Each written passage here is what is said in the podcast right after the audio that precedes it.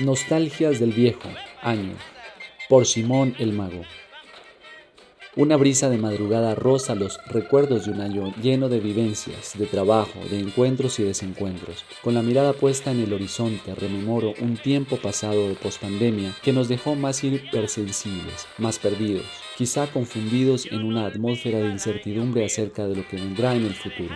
Sentado en contacto con la tierra, me remonto en los recuerdos de la condición frágil pero vigorosa del humano, evocando una sensación de satisfacción por un renacimiento que no es precisamente en el año nuevo, sino en cada comienzo cotidiano del día a día de quien quiere afrontar las circunstancias más adversas, pero también de quienes quieren suspirar con aquellos pequeños momentos de felicidad que fueron el asidero para repensar lo que la nueva realidad nos reta en términos de resistencia resistir a un nuevo contexto sociocultural donde lo volátil se convierte en la forma más sencilla de trasegar la vida, donde lo superficial es la condición de lo que cobra valor y donde lo inverosímil es la nueva cotidianidad de lo absurdo.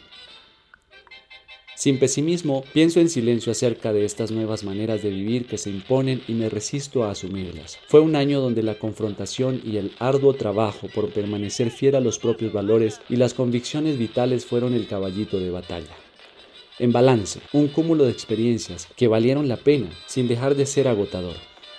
Sostenerse y terminar otro año con más aprendizajes y quizá mayor conciencia, fue el premio con el sobreesfuerzo para acoger ese llamado a hacer de este mundo paradójico un mundo habitable, haberse arriesgado a vivir sin prejuicios en perspectiva contracultural, afrontando lo que hoy es el fluido del placer y la egolatría. Fue la escalada más extensa en la gran montaña del no saber.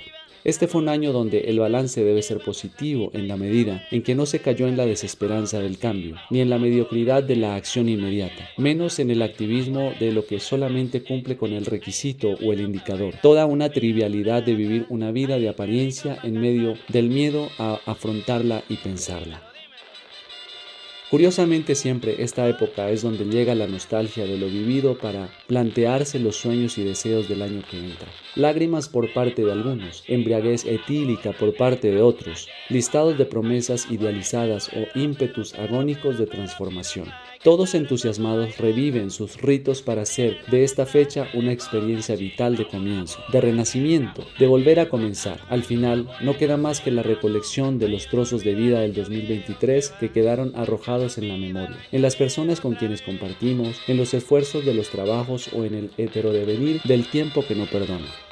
Todos pensamos que es un año viejo que termina, pero realmente es y soy un viejo que comienza de nuevo, sin determinar que inicio la oportunidad de revivir a la medianoche, sino más bien a cada madrugada, cuando abro los ojos y decido levantarme para volver a vivir. Allí radica para mí la magia de cualquier rito que evoca el comienzo. Una Navidad, un Año Nuevo, Bodhisattva, Songkran, Ramadán, Eid al-Adha, encuentros extraterrestres, en fin, grandes seres humanos conocidos, otros que menos mal salieron del camino y otros que vendrán. Esa es la recompensa de la vida bien vivida. Que el viejo como aquella dimensión del alma sinónimo del sabio, virtuoso, decidido, paciente, sea quien se imponga en este nuevo comienzo para que en el año venidero nos confortemos en la placidez de lo logrado desde nuestro alcance y nuestra condición esencial de ser simplemente humanos.